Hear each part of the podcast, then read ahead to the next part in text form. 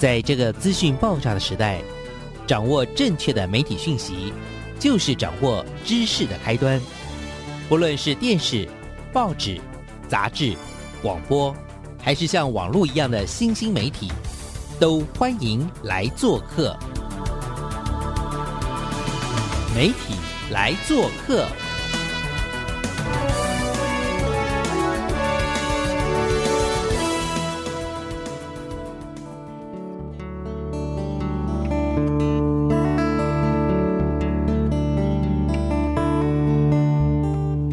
体大小事，欢迎来做客。我是主持人小黄老师，各位空中的听众朋友，大家早安。呃，在我们每周的礼拜一的上午啊，我们希望透过我们媒体来做客的节目呢，希望带着听众朋友打开各位的心眼，认识这个世界，认识台湾更美好的可能性哦。那这个礼拜呢，我想为听众朋友邀请到的是。嗯，我自己觉得啦，台湾或者是全世界这几年来呢，非常非常。热门的一种节目的形态叫做实境节目，我不晓得听众朋友喜欢看吗？像小黄老师啊，可能在之前有机会就是陆陆续续接触到一些实境的节目，诶，就发现诶，真的实境节目有它很特别的魅力。一开头可能多半是表演的形式，但是后来就会有更多是一种所谓的呃冒险啊，或者是一起去解决问题的这样子的一个实境节目啊。那这样子的实境节目到底它？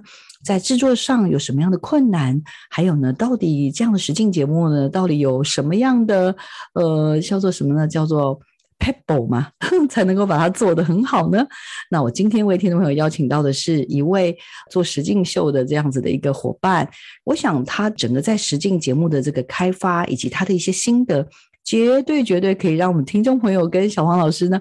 耳目一新，好，来邀请一下我们这礼拜的受访者，是我们公共电视的制作人，叫傅伟志，伟志来，请。嗨，大家好，小王老师好，我是公共电视的制作人傅伟志，应该说在电视圈应该有大概二十年的经验了。伟志也是我们的那个金钟奖的常胜军了哈，就是应该说经常经常性的入围哦，然后跟大家分享一下好不好？就是。电视节目这个行业或者影视工作者，其实他真的是有一点像是一个制作人养成记。我们要不要请那个伟志帮我们分享一下好不好？你觉得回望你自己啊，你的求学，还有你工作上的这个养成记，大概是如何啊？应该说，我就是一个从小就爱看电视的小孩，所以我应该在高中已经确定我想要做电视这个工作。所以我大学读的是辅仁大学大众传播广播电视。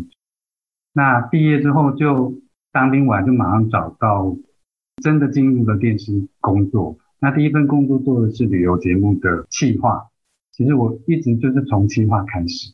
那陆陆续续接触了各式各样的电视节目，像是新闻专题、记录报道、英语教学节目、文化型小节目，嗯，还有一些。科学知识性的节目，然后到最近比较多是从事实境节目这样。你知道吗？你的好多节目我都好像不小心跟你有擦身而过，但是不知道为什么没有认识到伟志。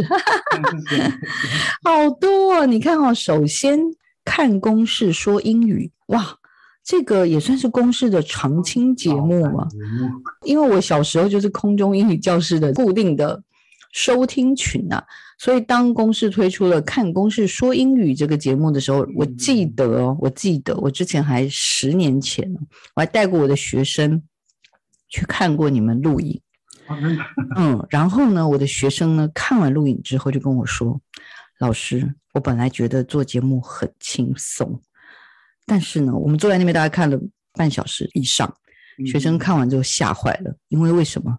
就不过。”一个小小大概不到一分半的桥段，那个现场大概录了一直 NG，一直 NG，一一直 NG 了大概十次，所以呢，学生就体会到说：哇哦，台上一分钟，台下要十年功哎，就是他知道真的不容易，不简单。我们在电视上看起来很顺的一段话。其实，在那个现场里面，他也不见得是讲错，但是就是不够完美，好或者更好。对对对对对对，没错。因为或是演员的表演，或是各式各样的对不对？如果你你谈，你觉得如果那觉得是非常困难，那实境节目更困难。真的吗？拍摄你可能拍了大概七八天、八九天、十天，然后一天都拍十几个小时，可你最后出现的可能就半小时、一小时。真的哦，那那那真的是更辛苦了。好，那再来呢，就是谁来晚餐？谁来晚餐这个节目，我好像印象中，因为之前我们采访过这个显忠大哥，也就是我们的谁来晚餐的最早最早最早的苦主。然后还有就是爷奶抢时间，好像如果没记错，那好像是林小贝林老师的节目。然后再来就是暑假就这样玩，还有呢。后来的这个，哎，我刚刚看到一个也超酷的《好客漫游》，因为这个也是一个，呃，怎么讲啊？脍炙人口，然后口碑非常非常好的优质节目。天哪！文化形象节目，真的。刚跟王浩宇老师真的，伟志，你又在里面了哈，不得了。就参了一咖这样子。真的。做公司的计划都要有各式各样的节目这样子。我近期也非常非常关注，包含我。前两天呢，去中南部分享的时候，我还会把你们的节目也镶在里面播出的，叫做《青春发言人》，超棒的好节目。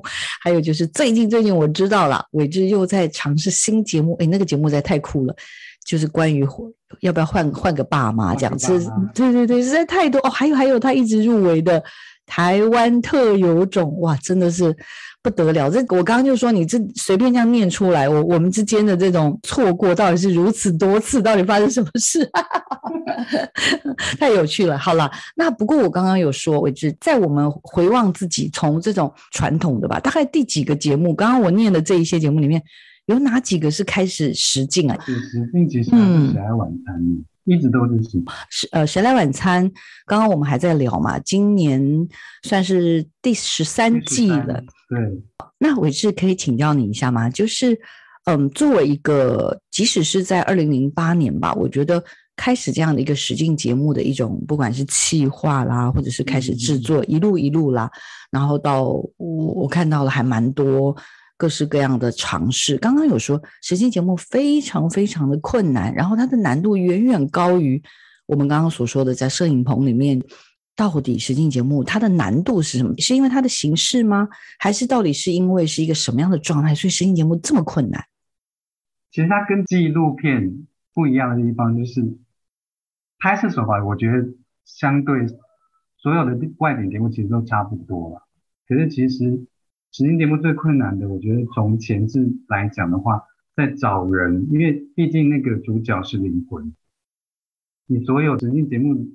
发生的过程都是真实发生的，是不能够有安排，不会有脚本，所以他主角所有产生的任任何的行为，或者他讲的任何句话，都会成为节目的内容。所以在 casting 的过程，找人的过程中非常困难，找到合适或去或具有亲和力，或是各式各样适合节目的是非常难，就是就前置来讲。一样啊，就拍摄要你要漫长的等待，你要花很多时间拍摄，因为你生怕假设某一个时刻如果你没有抓到，那你就错过了。你永远是 stand by 的状态下，keep low，你有可能会发生各式各样的意外，那你要随时的应付它这样。那尤其如果带着小朋友，像像公司还有壮游嘛，你带着小朋友出去，那压力很大。我这个小朋友家长把。放心的交给你，然后你要你要负责他的安全生活都要照顾，等于说你还是当保姆。后置阶段，应该你要从这么多的拍摄量去捞到写成一个好的故事，让人感动的故事，我觉得非常难。就伟志刚刚的分析的话，好像是因为实境节目的那个主角是非常非常重要的。也就是这个节目到底吸不吸引人？这个主角的魅力，所谓的魅力不一定是他能言善道，但他就是一个需要是具有一种吸引观众会认同他，不一定是喜欢了，但就是认同他，然后会去想要知道他接下来发生什么事。所以这个选角这件事情，在实境节目里面是有相当的难度的，这是第一个部分，对吗？嗯，对。好，然后再来就是。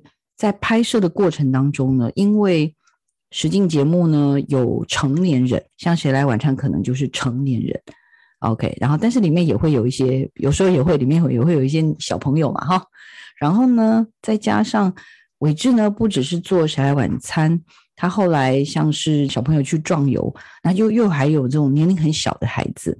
所以不管怎么样，当在实境的进行过程当中呢，我们对这些拍摄者呢，他是我们很重要的主角，但是我们也肩负起要好好照顾他的责任。所以在过程当中就会有非常非常多各种突发的状态。然后我想起来了，好像上次呢，我有跟呃你的小主管啊，应该就是呃一起啊，叔叔一起对小齐有在聊到，就是说举例来说，在过程当中有一些争执。甚至我们看到有一些我们不乐见的一些结果，到底我们要不要适度的介入呢？比如说，我们觉得，呃，当然不至于发生危险，但是就是看到一些我们，我们可能在这个大人的世界里觉得，嗯，这样好像有点有点不太好。那到底我们该怎么取舍？所以在这个拍摄过程中，就有一定的难度，这样对吗？对，在拍的过程当中呢？各式各样的状况很多，而且呢，它有一点点像纪录片，但是呢，如果太纪录片呢，它的可看性又会降得太低，所以我们还是要保持一个它在发生的过程当中是一个有趣，而且会带着大家去进入的那个故事的一种推动了哈。随时在当中都是在动脑，虽然说实验节目没有剧本这件事情，嗯，你要设定一些状况，就是有时候你要设定状况。要给一些面对意外，然后你要去推进它，OK，然后再来也是很大工程的，就是后置。因为比如说我们花了三天，呃，出去那一天至少我觉得拍摄出来的影像应该至少八到十小时以上吧，对不对？嗯。然后那么大量的可能几十小时拍摄的内容呢，我们最后因为要把这个故事做出一个比较好的呈现，所以他又要。让这个故事有比较吸引人的内容，然后也，但是又要顾及到这个故事吸引人，但是又不能 撒狗血，就是刚刚讲前置制作还有后置都要花比一般这样，因为你做了很多传统的节目嘛，所以会比一般的传统节目花的心力都会更多，是吗？是，我都觉得每次啊，就是新的一个题材，每次做完都会觉得解脱，就是。我觉得拍摄前置过程，我都觉得很享受在其中。可是，一旦进入到你要开始编撰脚本，怎么样去说好一个故事，这件事情我觉得非常伤脑。那比我觉得比前面还累。像我那时候写《斜阳晚餐》，我每次都觉得我的我我都好像一个新手一样，因为《斜阳晚餐》的故事不是一般的流水账的写法，它是要有主题式的，每一段。内容都要主题式，那你一个主题式，你可能要这么多的庞大的拍摄量，你如何呃去在各式各样的场景内，或是各式各样的故事内，把它编在一个主题内是比较难的。本来刚刚以为前面跟前置期跟制作期已经很难了，怎么办？我今天听完才知道，最大的难处是后面。我真的觉得后面很难。而且感觉上好像就是每做一集或者每做一次这个节目呢，刚刚想说用什么样形容词，但是我这样听起来，我觉得比较像很烧脑啊，烧脑。我感觉像好像脱一层皮的感觉，对不对？对，因为有在做那个台湾特有种，我刚刚在看你的节目里面就看到其中有一个是蛇，是吗？我就想到蛇脱皮那种感觉。对。你问每一个计划，每个人一定都有这种感觉，都有一种脱皮的感觉，是吗？真真的是太有趣了。应该是说，我自己在大学里面也教学生做一些企划嘛，所以我们就会从很标准的什么戏剧啦，然后非戏剧啊，然后来介绍。可是因为实境节目在这近十年来，真的是说它是显学，应该不为过吧？伟志呢，从传统的电视形式制作开始，刚刚讲旅游节目啊等等这些慢慢做嘛，专题啊什么，一步一报道精神官能症的节目。哦，哎，哪一个啊？哪一个是你精神观能认知？心灵之约。哦，心灵之约，哇哦！那时候做了一系列各式各样的精神观能症，然后现在大家想到各式各样，然后有一些很特别的社交畏惧症啊，拔毛症啊，就是你有压力的时候，你就会一直拔头发、哦抠手嘛，焦虑症的一种。哦，OK，拔毛症就是会去不自主的去抠指甲啊，有压自己手的那个关节啊这我都有，啊，可是没有没有那么严重啊。可是碰到有那时候拍摄个案的时候，就因为像这个都是要找真实的个案去了解他为什么背后会发生这种原因，然后跟精神医师来讨论这样。嗯，好，也是从那，我就觉得应该说，我从这个节目开始真正的对人感兴趣，就人背后的心理层面的非常有兴趣，所以才会慢慢的、慢慢的觉得，哎，最后都喜欢做跟人有关的节目这样。嗯嗯，然后刚刚你有分享，你说在做这些相关的研究的过程当中，发现哎，其实自己或多或少也有一些这样的小毛病，对不对？对啊，其实人你你你做每个节目，你都觉得，哎，我好像有这个毛病，我好像有那个毛病，程度是强跟弱而已啊，多少？是对啊，是是是，我觉得这一路以来实在是太精彩了。就是我刚刚说的，从传统的电视形式制作开始，一步步陷入实境节目的大坑。我 我是这样描述你自己的。所以从谁来晚餐，然后到哎，那青春发言人或台湾特有种有实境节目的元素嘛？没有。嗯，没有太多哈。现在是专题式报道，或是用各式各样的形式去呈现一个议题。嗯嗯，嗯，可是我觉得青春发言人，呃，像我常常会放给一些年轻人看啦，例如比如说你们在讨论网红的那集或者那个系列的话，通常你前面会先有个破题，你请浩浩呢，呃，我不确定那一集是不是你做的，不过就是请浩浩呢，他先简单的用那个演戏的方式告诉大家什么是 YouTuber，然后第二段就是一真的是一个小专题，就去采访一些跟网红有关的人或者行业。就是好像培训网红的补习班吧，然后再加上两个国中生小网红，对，也是人，就像你说的，你是一个对人非常非常好奇的制作人。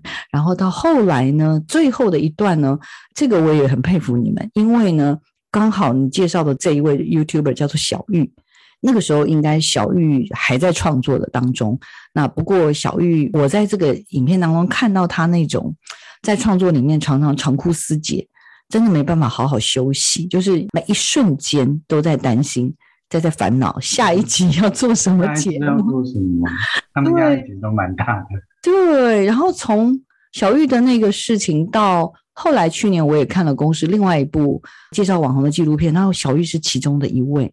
然后当时我记得在这个片子的最后呢，小玉就宣布说她要退出嗯，呃网红这个行业。然后当时我还觉得哦，不晓得这个年轻人这样子是？对他到底是不是这个东西对他来说到底是不是真正的解脱？可是事实上真的还不到半年一年的时间，因为当时我记得在试片会的时候，小玉人也有在现场，嗯，然后到近期吧爆发了这个换脸事件，结果小玉又是当然目前不能说一定是他做的啦，不过他就是呃有被相关的证据也显示说很多的汇款资料什么都在。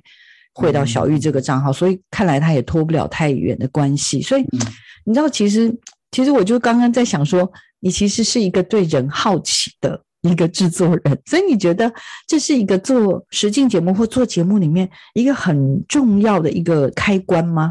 对啊，因为你要对人有兴趣，因为我觉得我是比较善于观察，就是很喜欢研究人为什么这个行为背后会发的原因是什么。嗯嗯如果你没有的话，你其实你你可能做的可能就是表面的东西。嗯嗯嗯，谢谢伟志。然后我知道你最近最近呢，其实伟志呢，呃，目前啦投入的就是换个爸妈过几天的这个节目，那这又是一个很挑战、很挑战的实境节目，所以呢。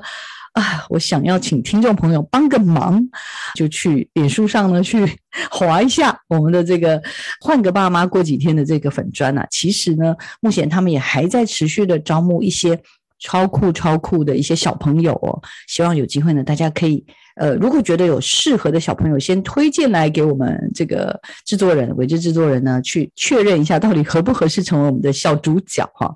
那这个我想，这是我真的非常非常的希望，因为我觉得伟志愿意开这样的节目哦，是。他的那个初衷，其实我还蛮感动的。就是我真的觉得现在的亲子关系有太多太多需要被讨论的，所以呢，伟志等下下半段呢也会跟我们继续做这样的分享。另外就是伟志其实做了这么多很棒的实境节目，那过程当中有很多开心，有很多难过的事情，然后也有很多刻骨铭心的感动。我上次呢光听他分享，我自己就是过程中我自己忍不住默默拭泪。因为觉得实在太感人了，在这个做实境节目当中，竟然可以做到让自己感动到哭这样子落泪，到底是什么样的暖心的故事呢？我想我等一下呢，下半段就要请伟志帮我们好好的分享一下。人的一生，活到老学到老，选学校、选工作、选餐餐怎么吃，大小事都要选，也都可以选择。但老天给的爸妈，我们却挑不得。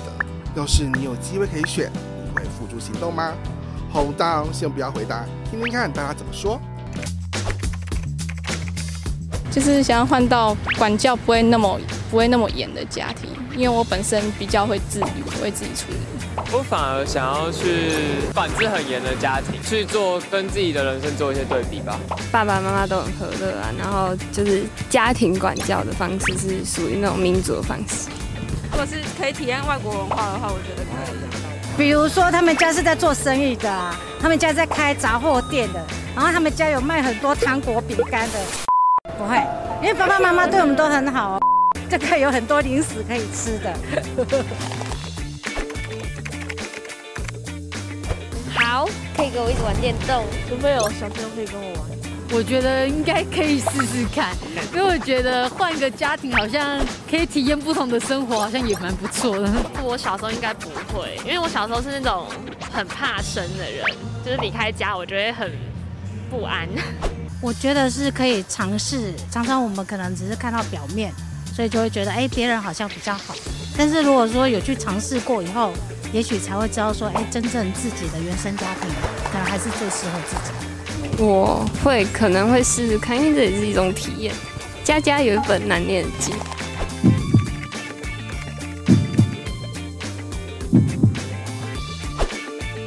这一转眼呐，其实伟志呢，从一开始的弃编到第五季开始，他是担任制作人，然后在这个我们刚刚所说的这个叫做《台湾特有种》的这个节目，也陆陆续续得到了金钟奖的肯定。那最近最近他在做的是换个爸妈过几天的这个节目，那这节目也是我一直跟他说，我觉得好重要的亲子节目。后面呢，我要请他再跟我们多聊一聊。首先，我要先回到呃关于这个谁来晚餐哦，因为这个节目我实在印象太深刻了。然后在过程中，其实包含我自己在学校上课的时候，常常会有学生就是会跟我聊到，诶，老师这个谁来晚餐的某一集，然后他非常非常受到感动。相当相当的不容易，所以在这过程中，这样子的一个实境节目也发生了非常多动人的故事了。好，那我们请伟志帮我们来分享一下故事，好不好？第一个是一个谭老爹玉山梦，那个是一个八十四岁的，应该算老爷爷。这个题目本来是不是谁来晚餐的？他是爷来抢时间，应该大家应该也很熟悉，他就是不老骑士。他曾经在二零零七年。骑摩托车环岛，后来去找上他是想知道他还有什么特别的梦想，因为爷来抢之间讲是希望在老年人在有限的最后的生命里做一些他自己不曾做过或是想要尝试的事情，想要圆梦的一些过程这样子。那唐老爹告诉我，因为他是从大陆过来的军人，那他觉得他在台湾现在已经成为他自己应该是第二个家了。也回不去了嘛。他这一生最想要就是登山，最具有代表台湾的玉山这样子。嗯，可是这件事情，家人其实非常反对，因为他出过车祸，然后呃，他的髋关节其实是后来是做人工的。嗯，然后他又有各式各样的身年，因为年事很高嘛，所以有各式各样的问题。他有气喘，后来。应该是他的精神感动了大家，因为他一直来公司找我们。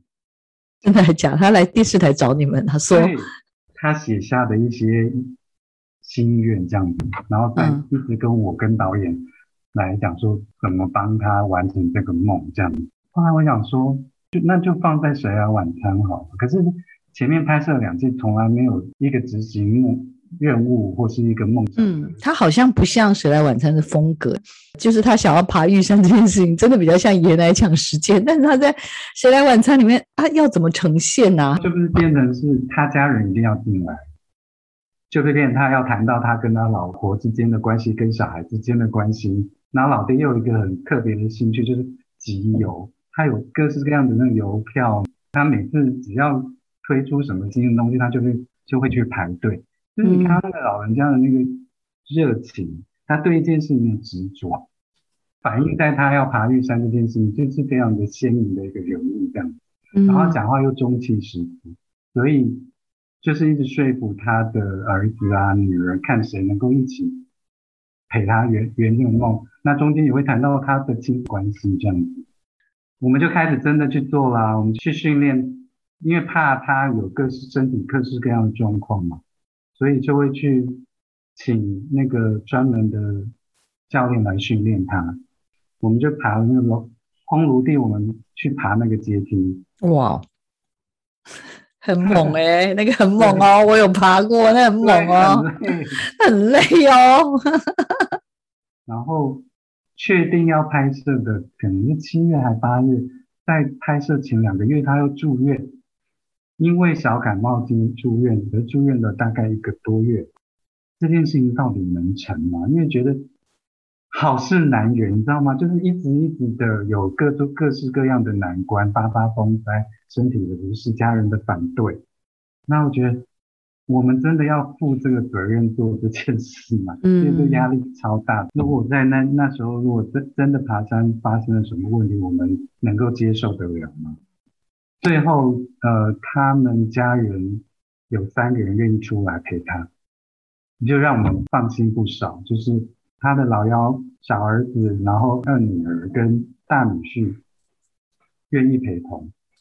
后来他出院了，哎，状况很好，然后也经过医师的评估，最后可以去，所以我们就真正踏上旅程了。踏上旅程这个过程其实非常的困难啊，因为。从玉山的入口到那个排云山庄，就要过夜睡一晚嘛。平常大概一两个小时的爬的过程，我们爬了十二个小时，然后中间又下雨，然后老爹又脚抽筋、气喘，对那个非常困难。然后因为下雨拍摄就非常的难，可是呢，看到老爹那个那个眼神，笃定的就是我要上去，就是坚定的告诉你他没事没事。我一定要完成这个梦想，这样子，那个画面呢，还一直在我脑海里。嗯嗯，一回想就是住了一晚之后，他那天晚上其实睡不好，然后气喘发作。其实原本可能真的走完成不了，可是就我们跟医师在做评估之后。然后医生觉得可以试试看，然后反正我们也告诉老爹说，你只要任何的不适，我们就折返没关系。这个军人的那种意志力展现里面，那个过程最后只是几分钟的那个路程，那我觉得每个人都很感动。那时候大家其实都流泪了，唉，一辈子忘不了的瞬间啊！对，瞬间那个 moment 永远忘不了，然后。那可是就是很难过的这，就是他下山之后的两个月，他告诉我们他得了肺腺炎，癌症。嗯哼，对，他就是还是一个不老骑士，还是一个不服服老的人。你知道他这里后来他还是陆陆续续完成一些大小的梦想，后来两年内过世这样。嗯，这是我印象非常深刻的一个过程。就是一个很重要的人生导师，哎哈。就其实，在做这这件事情的时候，我们也觉得谭老爹给我们的很大的正面力量，那个勇气让我们觉得非常值得效仿。嗯嗯嗯，对啊，好佩服哦。毕竟啦，我觉得呃，伟志这边也肩负着，比如说自己毕竟是电视台的同仁嘛，哦，也会想要维护这个节目的名声，所以也不希望因为拍摄这个节目而发生了遗憾的事情。所以在这个整个过程，那个拿捏，对吧？好难，对吗？心理挣扎。可是我一直觉得是老爹的意志力，嗯嗯，完成了这件事情。是是，我们其实只是辅佐他而已。所以这就是让维志掉进这个实境的坑不太容易再出来的原因，因为实境节目真的有非常非常多对于人性的，我觉得更贴近而且直视。但是你在直视的过程中，又不是只是为了猎奇。有很深刻人文关怀的一种切入的故事，那甚至是带着我们去认识这些人，而且他人背后的故事。因为我希望，其实透过这些节目，其实我们都可以从中学到一些东西，或者是感受到一些嗯事情。从别人的故事里，是不是自己能够做一些小改变？我相信我们观众或者伟志跟导演跟所有参与的同仁，也都在这个过程当中，其实是得到力量的。其实每个人的生命都是有限的，能不能用有限的生命去呃开展出一些，我觉得对于周遭的人有机会去激励他们，用不同的视角去面对自己的人生。好，接下来我们要聊一点点。要转换一下情绪哦，因为我刚刚有跟听众朋友特别特别介绍，伟志最近在开发的这个新节目哦，叫做《换个爸妈过几天》。我自己很直觉的，就是。有很深刻的感触，就是现在的这种，尤其是当代的亲子关系的转变。因为过往，我想我们很传统的会认为，就像刚刚听的故事一样，就是爸妈通常就是他会决定很多的事情，然后他有很多的观点，就是要求 孩子要去配合这样。但是，呃，发展到当下吧，我就会觉得，其实亲子关系也面临了前所未有的挑战，再加上科技的发展，再加上各式各样的。这种社群媒体的发展，我真的觉得亲子关系面临前所未有的新难题。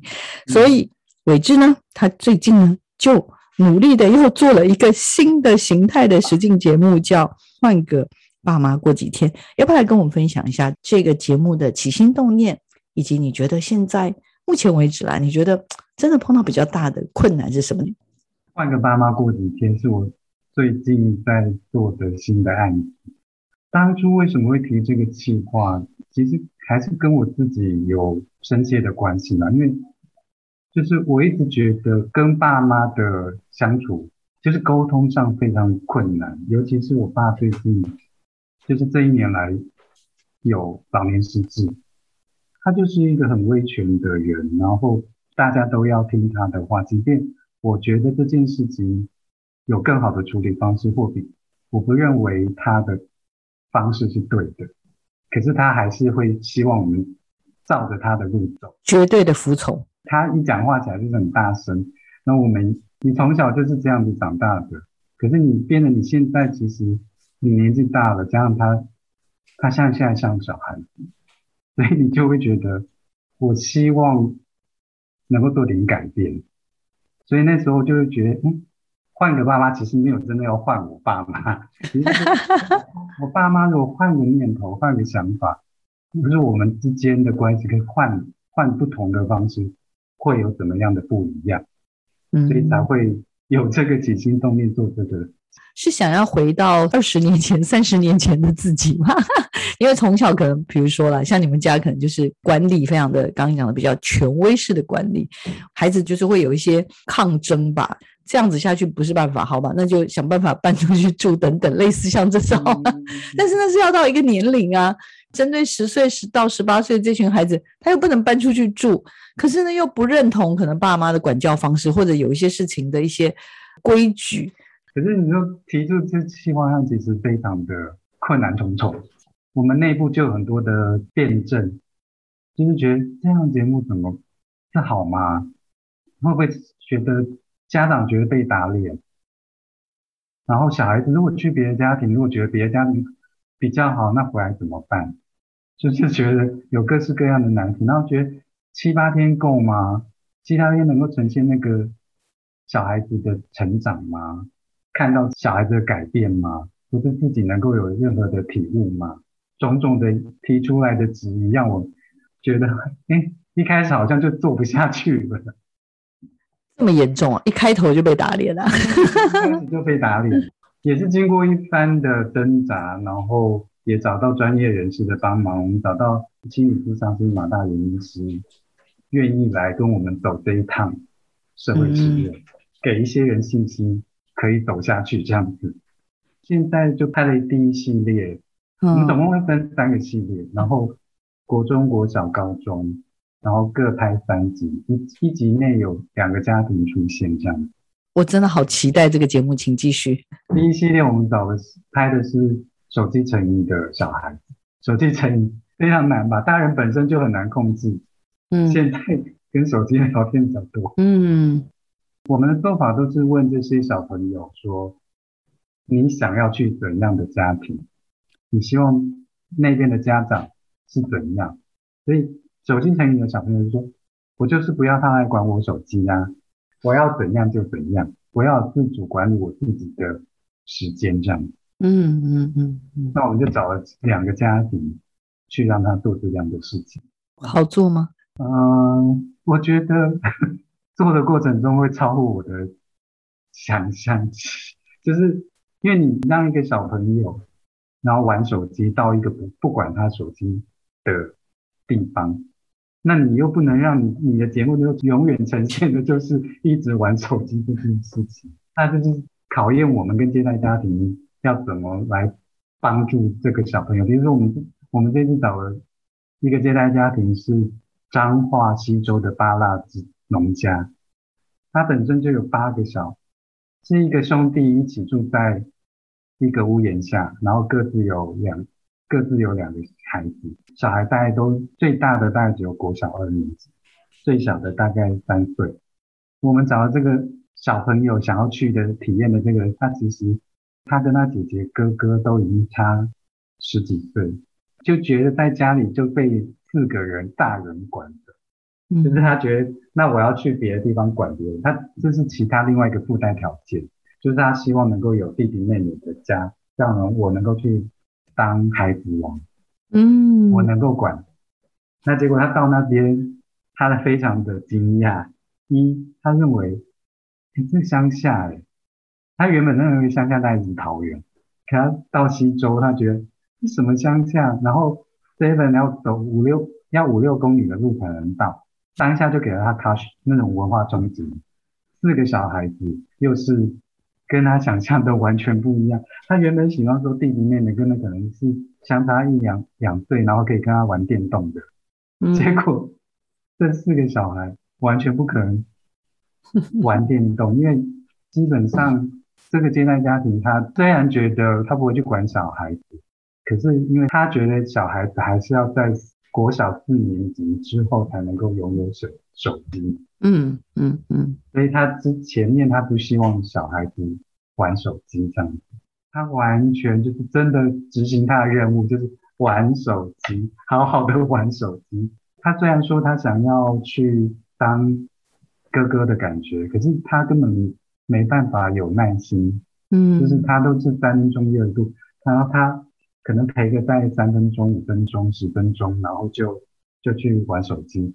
那夏天呢，他也没办法，因为去巴勒农田，他觉得太热，觉得太脏，这都是小孩子，我没有办法了，然后就回到车里去玩手机，然后不跟人家互动，然后也不想要认识乡下，他就觉得乡下没什么好认识的。嗯嗯嗯嗯，那整个过程有冲突。这个剧透可能太明显了。到底最后发生什么事呢？这件事件发生之后，让我们认识了他，然后他讲出的话让我们非常的震惊。哦，我不讲那个事件，好，好提他讲的话。他说过一句话：“我就是双面人，我在演好小孩。”哦，我过去一直在演好小孩的角色。我觉得我现在演的很累，哇，震撼非常的大，因为一个小孩子怎么会讲出这样的话？